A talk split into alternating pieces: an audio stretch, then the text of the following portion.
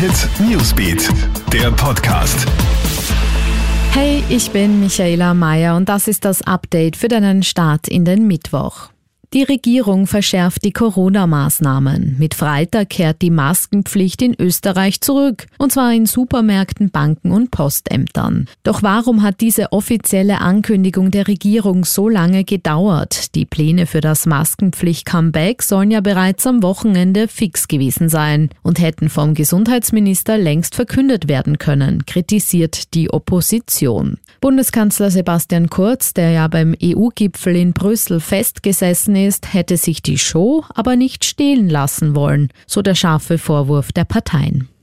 Prozess gegen eine Corona-Erkrankte heute in Kärnten. Die Frau muss sich wegen Gefährdung von Menschen durch übertragbare Krankheiten vor Gericht verantworten. Die Kärntnerin soll während ihrer Covid-19-Erkrankung trotz verhängter Heimquarantäne in einen Supermarkt gegangen sein. Dabei habe sie auch keinen Mund-Nasenschutz getragen. Die Verhandlung am Landesgericht Klagenfurt ist die erste derartige in Österreich.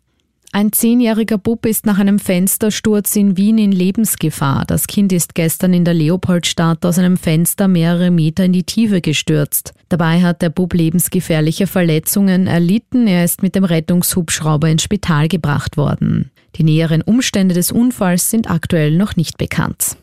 Und die Geiselnahme in der Ukraine ist unblutig zu Ende gegangen. Ein 44-jähriger Mann hat gestern in der westukrainischen Großstadt Lusk einen Bus in seine Gewalt gebracht und damit gedroht, den Bus samt Passagieren in die Luft zu jagen. Nach stundenlangen Verhandlungen konnte der schwer bewaffnete Täter schließlich festgenommen werden. Alle 13 Geiseln sind freigekommen. Der ukrainische Präsident Zelensky soll den Geiselnehmer persönlich zur Aufgabe bewegt haben, heißt es.